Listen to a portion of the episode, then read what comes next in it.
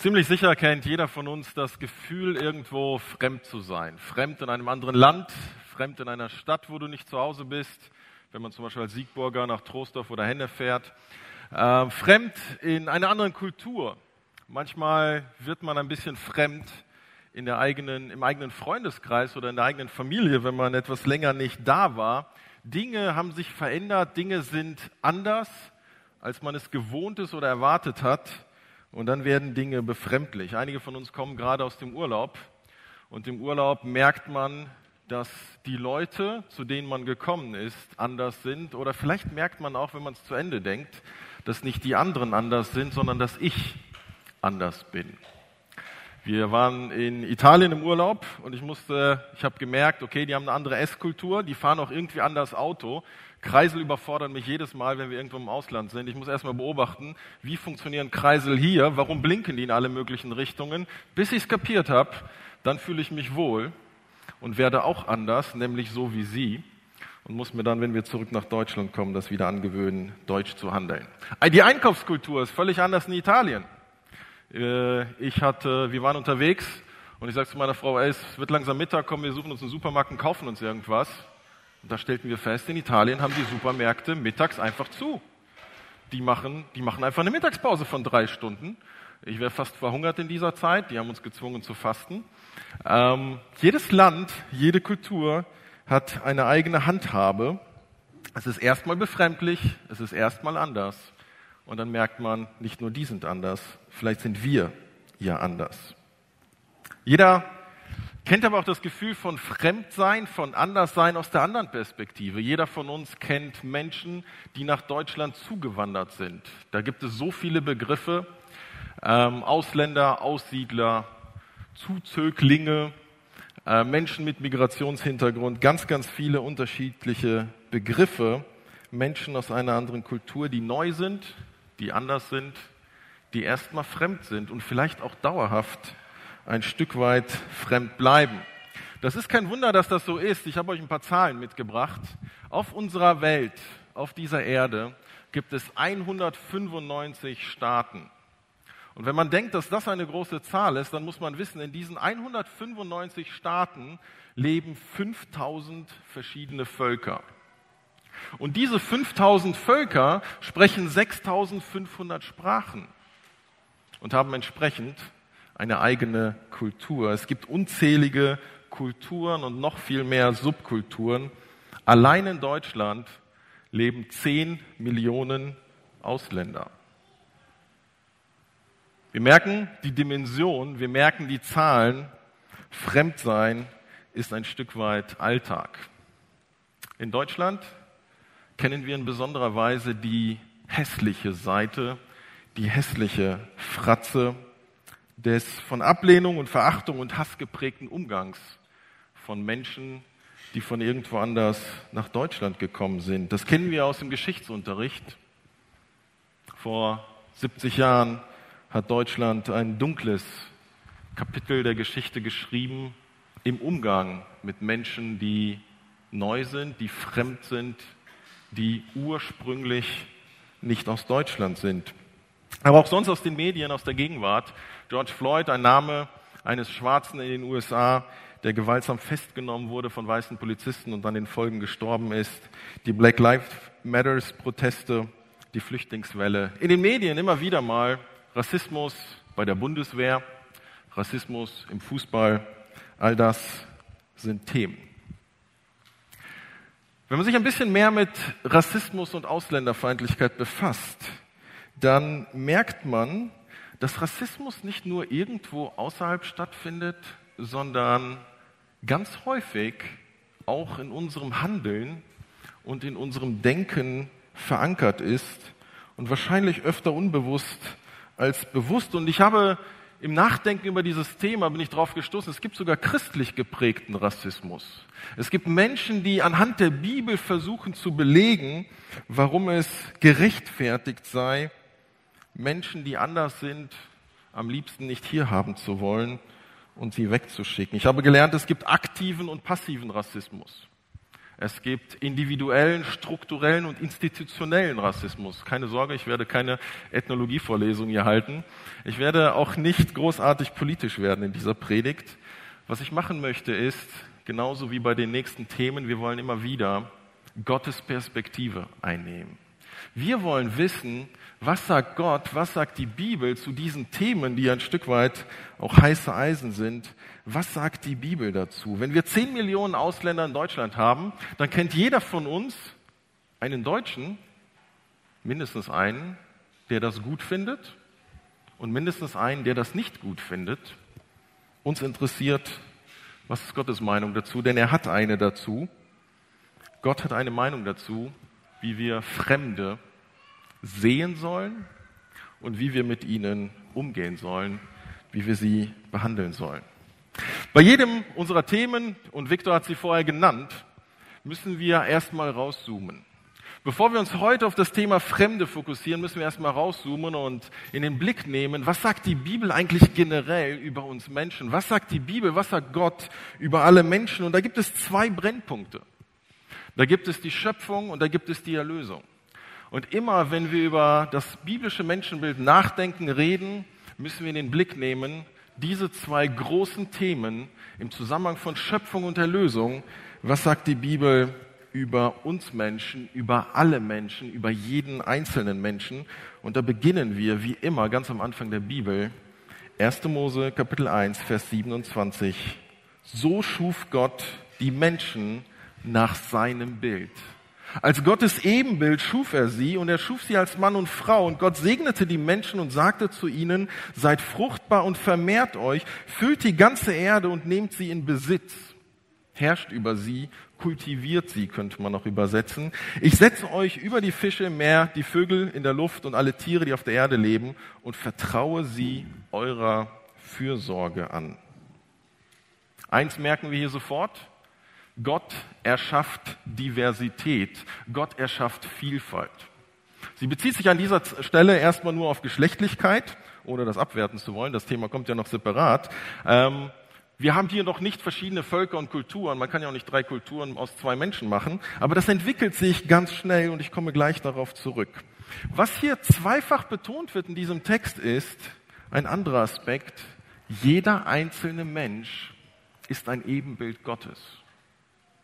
Und jetzt könnte man sagen, ja Moment mal, das galt für Adam und Eva. Adam und Eva waren ein Ebenbild Gottes und wir sind alle irgendwie was anderes. Nein, wenn man die Bibel weiter liest, dann stößt man in Psalm 8 auf eine Bezugnahme auf diese Stelle und dort heißt es, was ist der Mensch? Was ist jeder Mensch, dass du an ihn denkst? Wer ist schon der Mensch, dass du dich um ihn kümmerst? Du hast ihn nur ein wenig geringer als Gott gemacht, mit Ehre und Würde hast du ihn gekrönt. Gott hat jedem Menschen Ehre und Würde gegeben. Egal welches Geschlecht, egal welcher Gesundheitszustand, egal welches Alter, egal welcher soziale Stand und deshalb auch egal aus welcher Kultur, egal aus welchem Land, egal welche Sprache.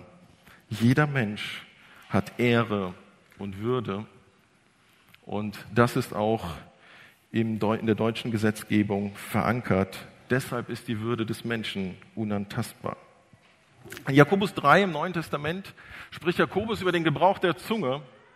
Und was sagt er dort? Wir dürfen unsere Zunge, wir dürfen unser Mundwerk nicht dafür verwenden, Gott, den Schöpfer, zu loben und mit dem gleichen Werkzeug, mit der gleichen Zunge, den Menschen, und Jakobus betont, den Menschen, der nach dem Ebenbild Gottes erschaffen ist, zu fluchen, zu beschimpfen, zu verachten. Jakobus sagt, das ist ein Widerspruch. Du kannst nicht, darfst nicht Gott loben und einen Menschen, irgendeinen Menschen, der Gottes Geschöpf ist, und das ist eben jeder Mensch, verfluchen, beschimpfen, verachten. Es ist egal, wo jemand herkommt. Er ist ein Geschöpf Gottes. Er ist Gottes Ebenbild. Es gibt eine weitere Sache, die wir in diesem Text haben. Gott hat die Vielfalt an Kulturen bei der Schöpfung schon mit zumindest angelegt. Gott sagt zu Adam und Eva, das ist die Erde, die ich erschaffen habe, und ich will, dass ihr sie kultiviert, dass ihr sie benutzt, dass ihr Strukturen schafft, dass ihr sie pflegt, dass ihr Systeme schafft, dass ihr euer Leben kreativ gestaltet. Das ist die Grundsteinlegung von der Vielfalt von Kulturen. Menschen leben im Laufe der Zeit an unterschiedlichen Orten und Menschen unter den Gegebenheiten, unter denen sie leben, entwickeln sie Strategien, wovon sie leben, wie sie jagen, was sie essen, wo sie schlafen, wie sie schlafen, wie sie Auto fahren. Das ist ein Teil dieser Kultivierung, die Gott uns als Schöpfungsauftrag mitgegeben hat. Und deshalb ist kulturelle Vielfalt auf dieser Erde etwas, was Gott tatsächlich in der Schöpfung schon angelegt hat. Wir halten fest, jeder Mensch ist Gottes Ebenbild und die kulturelle Vielfalt ist Gott gewollt. Wenn man sich darüber ärgert, darüber aufregt, sollte man das mit dem Schöpfer diskutieren. Im Übrigen, welche Hautfarbe hatten eigentlich Adam und Eva? Ich habe das vor dem Gottesdienst jemand gefragt und der sagte weiß. Ich sage euch nicht, wer es gesagt hat. Ich habe mich gewundert, dass diese Person das nicht weiß, dass Adam und Eva ziemlich sicher nicht weiß waren. Wir wissen es tatsächlich nicht. Die Bibel sagt nichts dazu. Warum wohl? Weil es wurscht ist, weil es egal ist, weil es irrelevant ist. Wenn es Gott wichtig wäre, hätte er es reingeschrieben. Da steht nichts, weil die Hautfarbe unwichtig ist. Gott hat Vielfalt erschaffen und doch ist jeder Mensch und dabei ist jeder Mensch gleich. Aber es ist nicht nur in der Schöpfung jeder Mensch gleich, sondern auch in der Erlösung. Im Neuen Testament in Galater Kapitel 3 schreibt Paulus, denn ihr alle, die auf Christus getauft worden seid, habt ein neues Gewand angezogen, Christus selbst. Hier in der Gemeinde, im Reich Gottes, gibt es keinen Unterschied mehr zwischen Juden und Griechen, zwischen Sklaven und freien Menschen, zwischen Mann und Frau, denn durch eure Verbindung mit Jesus Christus seid ihr alle zusammen ein neuer Mensch geworden. Paulus zählt ja eine gewisse Diversität auf. Geschlechtlichkeit, sozialer Stand, und eben auch Herkunft. Damals aus jüdischer Perspektive gab es diese zwei großen Kategorien, Juden, Nichtjuden. Und alle Nichtjuden bezeichnete man zusammenfassend als Griechen. Und Paulus sagt, diese Diversität gibt es immer noch in der Gesellschaft. Und an bestimmten Stellen in der Gemeinde spielt sie auch eine Rolle. Aber wenn es um die Erlösung geht, wenn es um das Heil geht, wenn es um die Wertigkeit geht, dann darf es diese Unterschiede nicht geben, wir sind ein Leib, wir sind eine Gemeinde. In jeder Gemeinde muss das so sein. In dieser Gemeinde soll es unbedingt so sein. Egal wo du herkommst, du bist hier willkommen. Du darfst Teil dessen werden, egal welche Sprache du sprichst und was dein kultureller Hintergrund ist. Wir hatten die Predigtreihe über Römer 1, die vorletzte Predigtreihe, Römer 1 bis 3, da führt Paulus das aus und genau das wird deutlich. In 1 Timotheus 2 schreibt Paulus, Gott will, dass alle Menschen zur Erkenntnis der Wahrheit kommen. Der kulturelle, der nationale, der Volksunterschied spielt überhaupt keine Rolle. Gott macht keinen Unterschied.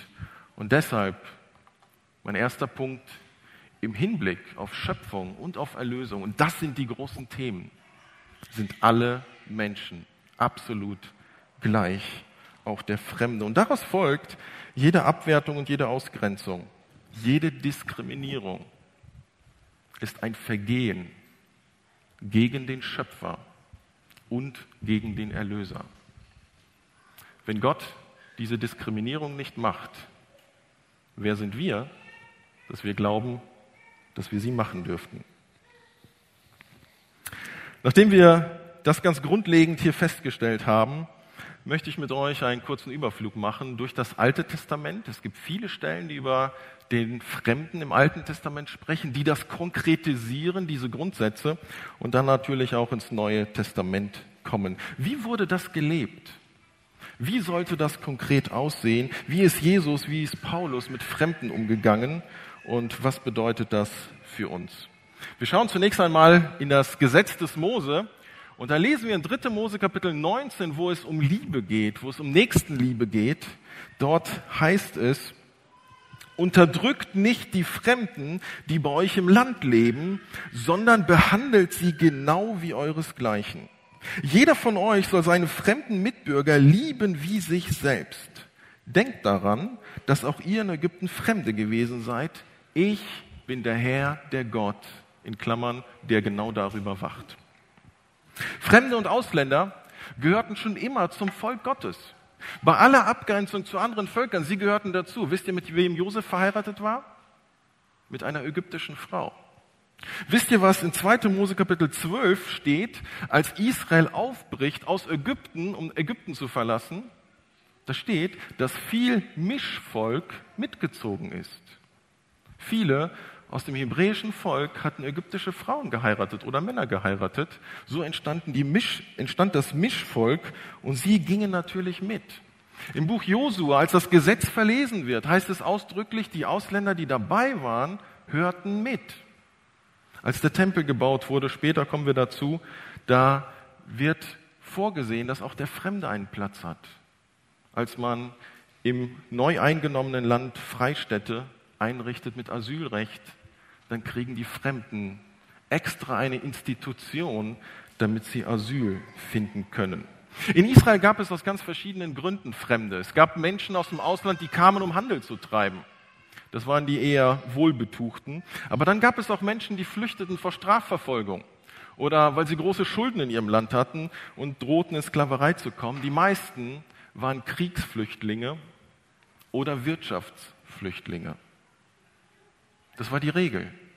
Menschen kamen nach Israel, weil sie in Notsituationen waren. Manche kamen vorübergehend, andere blieben dauerhaft, wurden sesshaft. Der Fremde in Israel, er hatte gewisse Einschränkungen, aber im Großen und Ganzen ganz viel Freiheit, vor allen Dingen Rechte und Privilegien. In Israel hatte man ein gewisses soziales System. Und Gott sagt, der Fremde soll genauso davon profitieren wie der durchschnittliche, wie der geborene Israelit. Wie sieht es in der Bibel mit Integration aus? Musste der Fremde sich integrieren? Ich fand es faszinierend, wie differenziert das Alte Testament darüber spricht. Im Alten Testament wurde niemand gezwungen, sich zu integrieren. Der Ausländer, der Fremde, der Hinzugezogene entscheidet selbst, wie stark er sich integriert. Und davon abhängig hat er mehr Rechte oder etwas weniger Rechte bekommen. Aus meiner Sicht ein geniales System. Wieso meinen wir, wenn jemand in dieses Land kommt, muss er sich integrieren? Geht das überhaupt? Sind wir Menschen, wie sind wir eigentlich gestrickt? Was ist Kultur? Haben wir genug Respekt vor anderen Kulturen, um die Andersartigkeit des anderen auszuhalten? Im Alten Testament war das angelegt.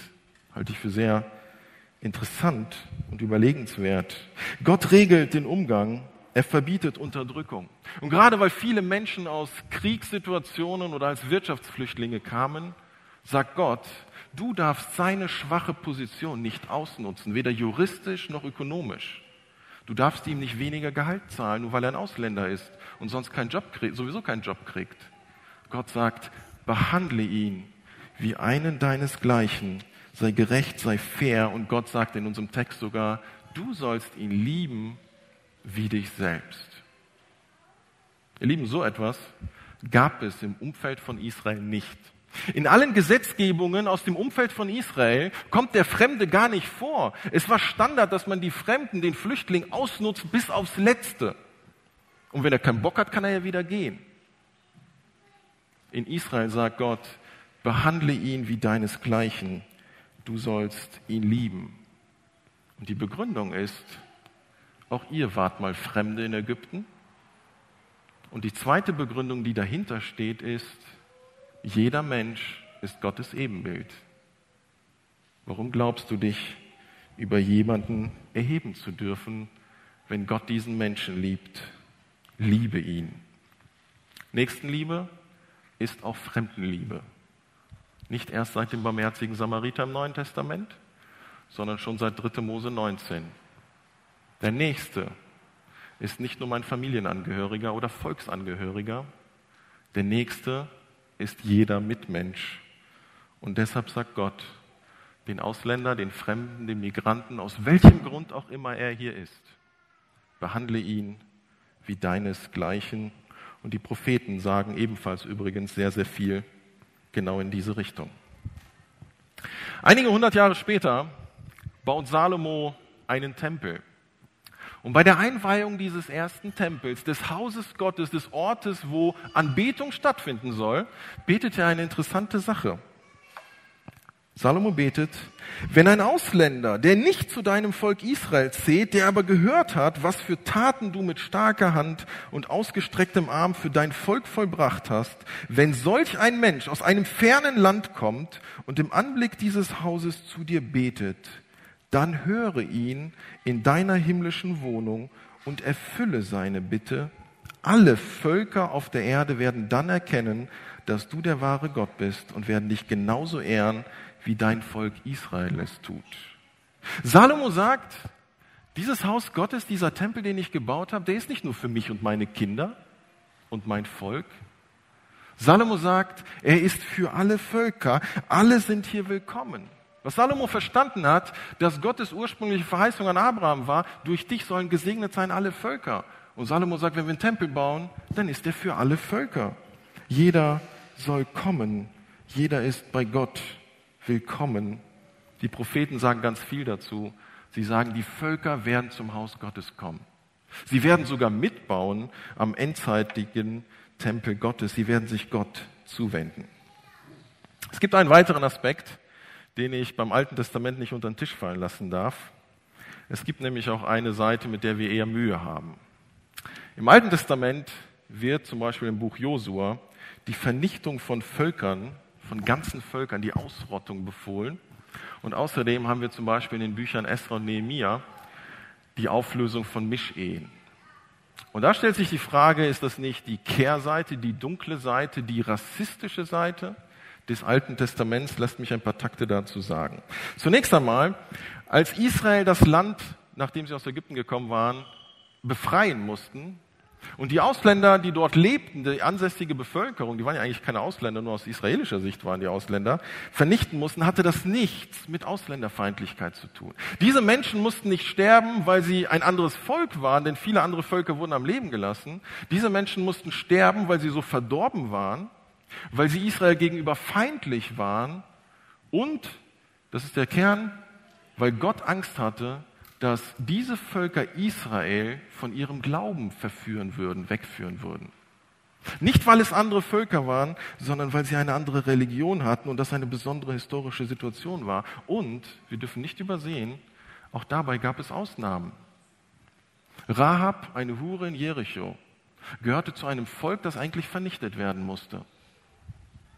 Sie hat sich dem Glauben Israels angeschlossen und hat überlebt. Und nicht nur das. Sie hat es in den Stammbaum von Jesus geschafft. Eine Ausländerin. Ruth ist eine weitere Ausländerin, eine Moabiterin. Sie gehört eigentlich nicht da rein. Sie schließt sich dem Volk Gottes an. Und auch sie ist eine Ur, Ur, Ur, Ur, Ur irgendwas, Großmutter von Jesus geworden. Ausländer sind nicht nur im Volk Gottes, sondern auch in der Heilsgeschichte Gottes ganz zentral und wichtig und willkommen. Gott integriert sie. Ein zweites die Auflösung von Mischehen bei Esra und Nehemia. Auch das ein heißes Thema. Warum wurden da Ausländ also Ehen mit ausländischen Frauen geschieden? Warum wurde das gefordert und durchgeführt? Wieder nicht, weil es Ausländerinnen waren. Hier ging es um eine religiöse Trennung. Hier ging es um Verführung zu anderen Religionen oder zumindest um diese Gefahr und deshalb diese Sondersituation. Wir sehen im Alten Testament Liebe, Hilfe und Rechte auch für Ausländer, für Fremde, statt Verachtung, statt Ausnutzung, statt Diskriminierung. Wir sehen hier, Gott fordert das von seinem Volk im Alten Testament. Und ja, ich weiß, man kann aus dem Alten Testament nicht alles eins zu eins auf heute übertragen, aber es sind Prinzipien, die wir gleich auch im Neuen Testament sehen werden. Jeder Mensch ist eingeladen, das ist das Zweite, sich dem Volk Gottes anzuschließen. Das war auch im Alten Testament so. Ausländer waren willkommen in Israel und auch sich dem Glauben des Volkes Gottes anzuschließen. Und ein drittes, ich hatte es erwähnt, Integration ist freiwillig. Das Maß der Berechtigungen entspricht dem Grad der Integration. Der Hinzugewanderte entscheidet selber, wie stark er sich integriert. Das hat Konsequenzen, aber er selber entscheidet darüber. Ich finde, das ist ein großartiges Prinzip, das man mal bedenken sollte, wenn man sich vielleicht lauten Meinungen auch in unserem Land anschließt und glaubt, jeder, der dazukommt, muss sich doch integrieren und einige sind doch gar nicht integrationswillig. Vielleicht muss man sich ein bisschen mehr mit Kulturen und Nationen befassen und dann eben auch mit der Bibel, um zu merken, so einfach ist das nicht und Gott hat dazu schon etwas gesagt. Wenden wir uns dem Neuen Testament zu und wenn wir ins Neue Testament kommen, dann müssen wir erstmal feststellen, direkt auf den ersten Seiten des Neuen Testaments, Jesus selbst war Flüchtlingskind. Als Säugling musste er mit seinen Eltern flüchten und war als Flüchtling in Ägypten. Ein Schutzsuchender. Und als die Gefahr in seinem Heimatland vorbei war, konnte er wieder zurück. Andere konnten das nicht. Jesus selbst hat im Laufe seines Dienstes immer wieder Ausflüge ins Ausland gemacht. Äh, Ausland war damals relativ, weil irgendwie fast alles römisches Reich war. Aber Jesus, achtet mal in den Evangelien drauf, ging immer wieder in heidnisches Gebiet, auf die andere Seite des Sees, zu den Heiden. Da lebten andere Völker als Juden, als Israeliten. Und Gott ging, Jesus ging zu ihnen. Jesus hat da Wunder getan. Jesus hat Menschen zum Glauben geführt. Da ist die samaritische Frau am Brunnen in Johannes 4, mit der Jesus ein Gespräch hat und sie wundert sich. Warum redest du mit mir? Du bist ein Jude, ich bin Samariter, ihr, ihr schaut doch alle auf mich, uns herab. Und Jesus sagt, ja, er sagt es nicht, aber er denkt es offensichtlich, es ist ja nicht richtig. Ich schaue nicht auf dich herab. Du bist ein Geschöpf Gottes. Und für, auch für dich bin ich hier. Das ist ein römischer Hauptmann, dessen Knecht Jesus heilt. Und alle wundern sich, dass Jesus sich überhaupt Zeit für ihn nimmt. Da ist eine Frau aus Syrien, und Jesus sagt, eigentlich konzentriert sich mein Dienst auf Israel. Und die Frau bettelt so lange und Jesus sagt, ich erfülle dir deinen Wunsch. Jesus hat sie nicht weggeschickt. Und mit all dem hat Jesus offensichtlich seine Jünger vorbereitet auf das, was sie nachher tun sollten. Apostelgeschichte. Philippus führt wen zum Glauben? Einen äthiopischen Kämmerer, der was getan hat? Genau das, was Salomo gebetet hat. Lasst die Völker zum Tempel kommen. Dieser Äthiopier war zum Tempel gekommen, hat sich ein altes Testament gekauft und Philippus erklärt ihm, was es damit auf sich hat. Er tauft ihn. Und äh, wenn die Kirchengeschichte stimmt, es ist zumindest gut möglich, dass dieser äthiopische Kämmerer die Grundlage ist dafür, dass Äthiopien eine ganz lange christliche Tradition hat dass schon sehr früh dort eine Kirche etabliert war. Apostelgeschichte Kapitel 10 ist auch eine Stelle, die ich jetzt nicht hier extra noch lesen werde. Petrus, ein Jude durch und durch, könnte man sagen, der sich fernhält von anderen Menschen, von anderen Völkern, von anderen Nationen, weil er sie für unrein hält. Gott gibt ihm eine Vision und sagt ihm, was ich rein nenne, sollst du nicht unrein nennen. Also ab, geh zu den Ausländern und predige zu ihnen. Und Petrus sagt, ich hab's kapiert. Danke für diesen Traum, Gott.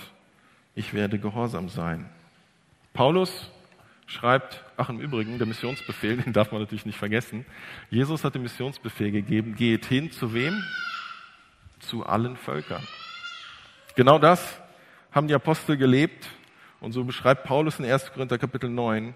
Ich bin also frei und keinem Menschen gegenüber zu irgendetwas verpflichtet, und doch habe ich mich zum Sklaven aller gemacht, um möglichst viele für Christus zu gewinnen. Wenn ich mit Juden zu tun habe, verhalte ich mich wie ein Jude, um die Juden zu gewinnen. Wenn ich mit denen zu tun habe, die das Gesetz des Mose nicht kennen, also alle Heiden, alle anderen Völker, verhalte ich mich so, als würde ich es ebenfalls nicht kennen, denn auch sie möchte ich gewinnen. In jedem einzelnen Fall nehme ich jede nur erdenkliche Rücksicht auf die, mit denen ich es gerade zu tun habe, um jedes Mal wenigstens einige zu retten. Das alles tue ich um des Evangeliums willen.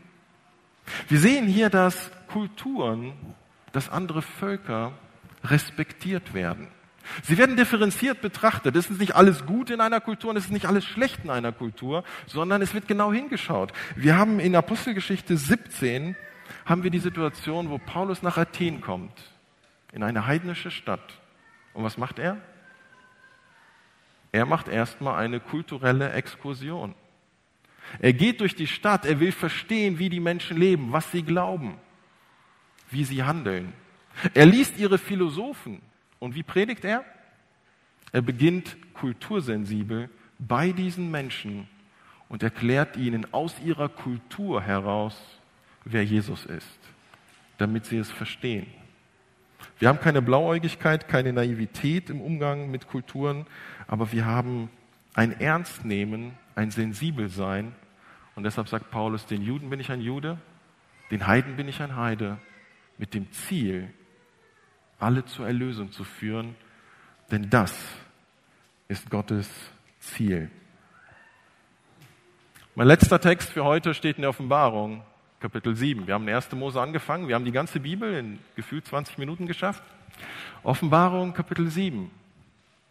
Kulturelle und nationale Vielfalt, hochkonzentriert in Offenbarung, Kapitel 7. Dort heißt es, danach sah ich im Himmel eine riesige Menschenmenge aus allen Stämmen und Völkern, Menschen aller Sprachen und Kulturen. Es waren so viele, dass niemand sie zählen konnte, in weiße Gewänder gehüllt, standen sie vor dem Thron und vor dem Lamm, hielten Palmzweige in den Händen und sie alle riefen mit lauter Stimme, das Heil kommt von unserem Gott, der auf dem Thron sitzt und von dem Lamm.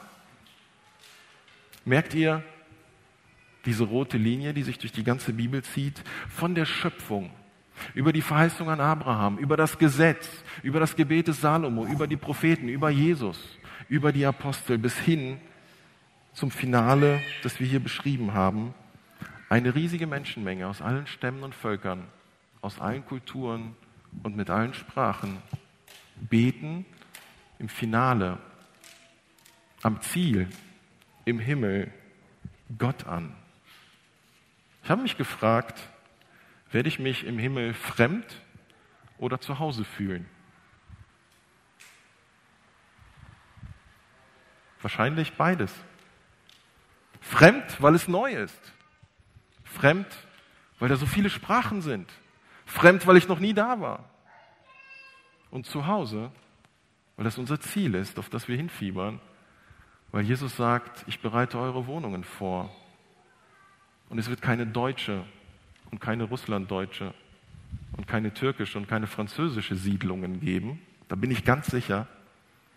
Sondern wir werden sehr multikulturell sein und im Übrigen super integriert oder auch nicht. Auf jeden Fall werden wir fremd und zu Hause zugleich sein, wenn Gott zu seinem Ziel kommt der Fremde im Neuen Testament, jeder ist in der Gemeinde Gottes willkommen.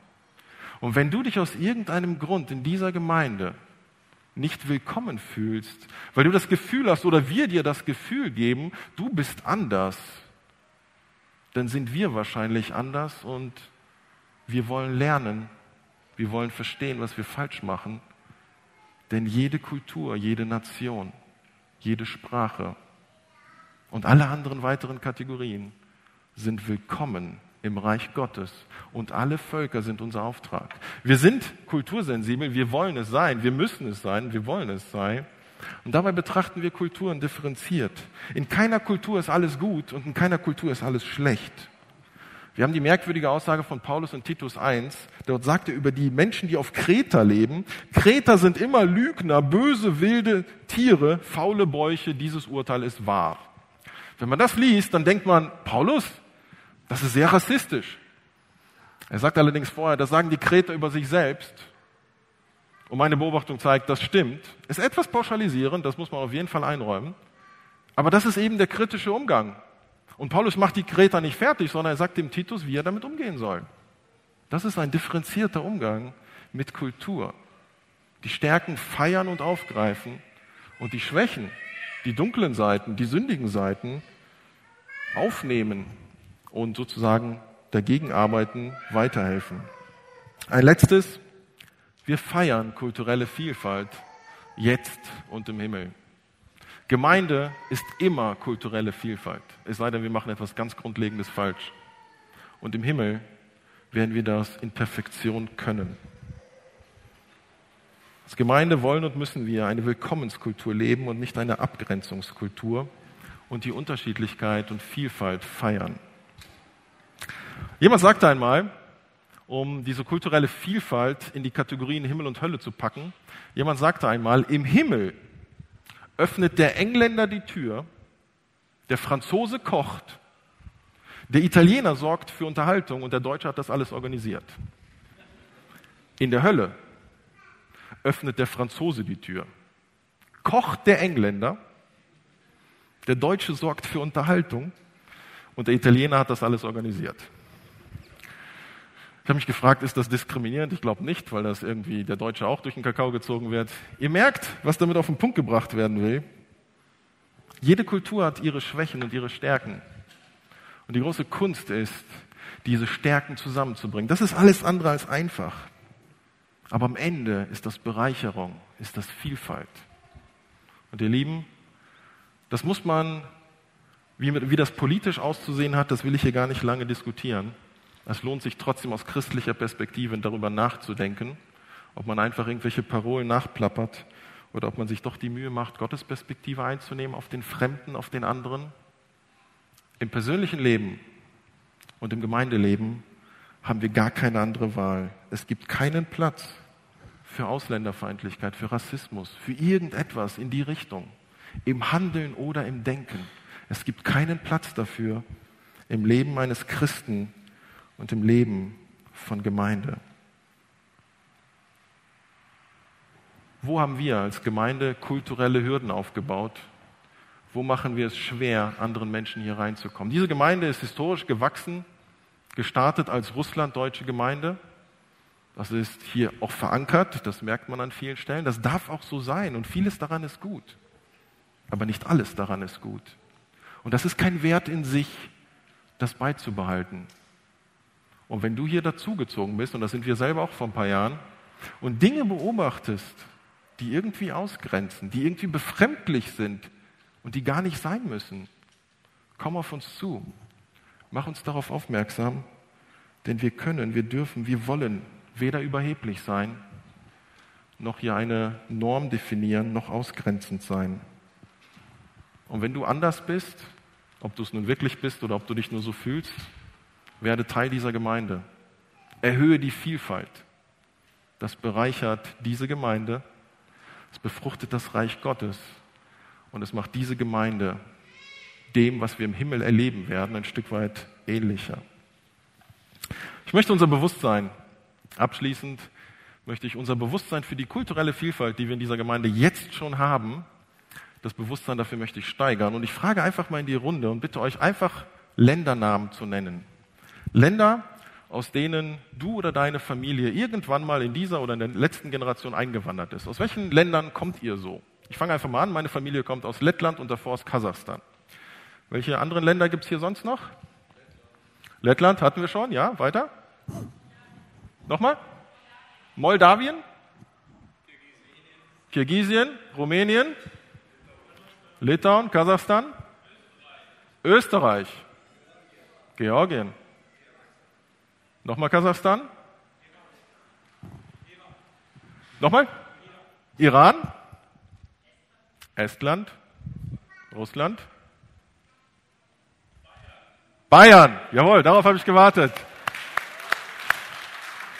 Jawohl. Also, ihr merkt, wir sind jetzt schon sehr vielfältig. Das ist der Ist-Zustand.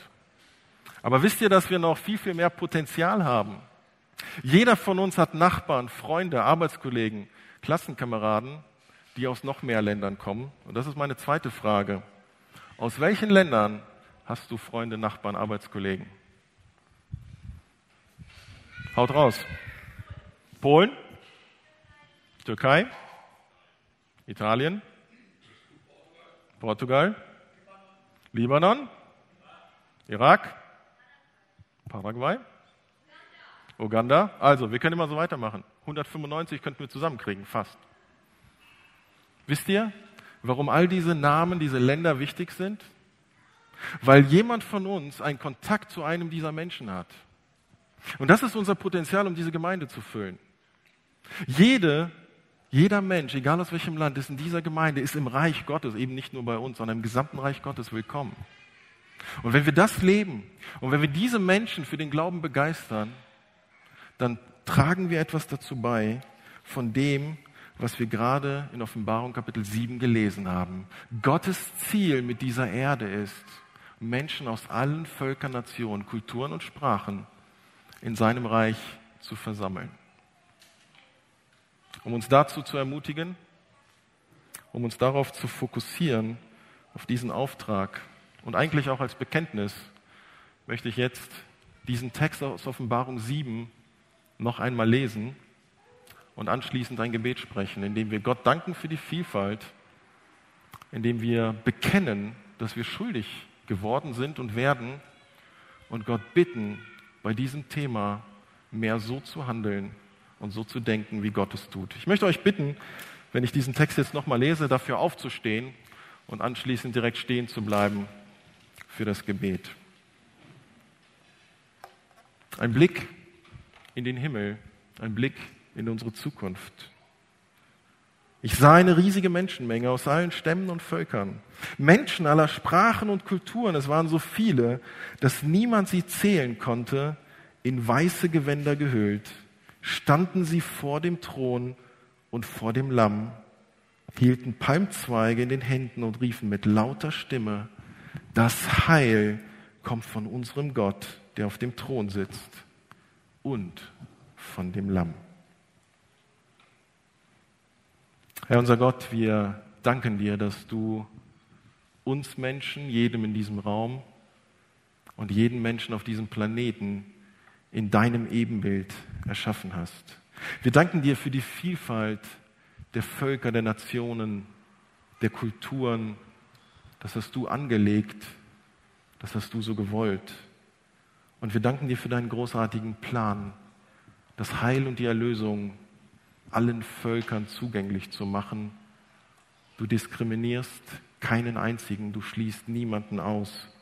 Jeder ist bei dir willkommen, das zeigt deine Größe, Herr. Herr, und wir bekennen, dass wir oft schuldig geworden sind an unseren Mitmenschen und unseren Mitmenschen, die scheinbar anders sind oder auch wirklich anders. Wir bekennen, dass wir manchmal Unrecht getan haben oder auf sie herabgeschaut haben. Wir bekennen, dass wir Mitmenschen bewusst oder unbewusst diskriminiert haben. Herr, und wir bitten, wir bitten, dass du uns hilfst, jeden Menschen mit der Ehre und mit der Würde zu sehen und zu behandeln, wie du das tust. Wir beten, dass du uns hilfst, jeden Menschen gleich zu lieben, wie du es tust. Wir wollen als Gemeinde Vielfalt leben und Vielfalt lieben. Hilf uns, deine Ziele zu verfolgen. Das Ziel, den Himmel mit Menschen aus allen Völkern, aus allen Nationen, aus allen Sprachen und aus allen Kulturen zu füllen. Du bist der dreinige Gott. Du bist der einzige Gott und deshalb der Schöpfer und der Erlöser für jeden einzelnen Menschen auf dieser Erde. Dafür beten wir dich an. Amen.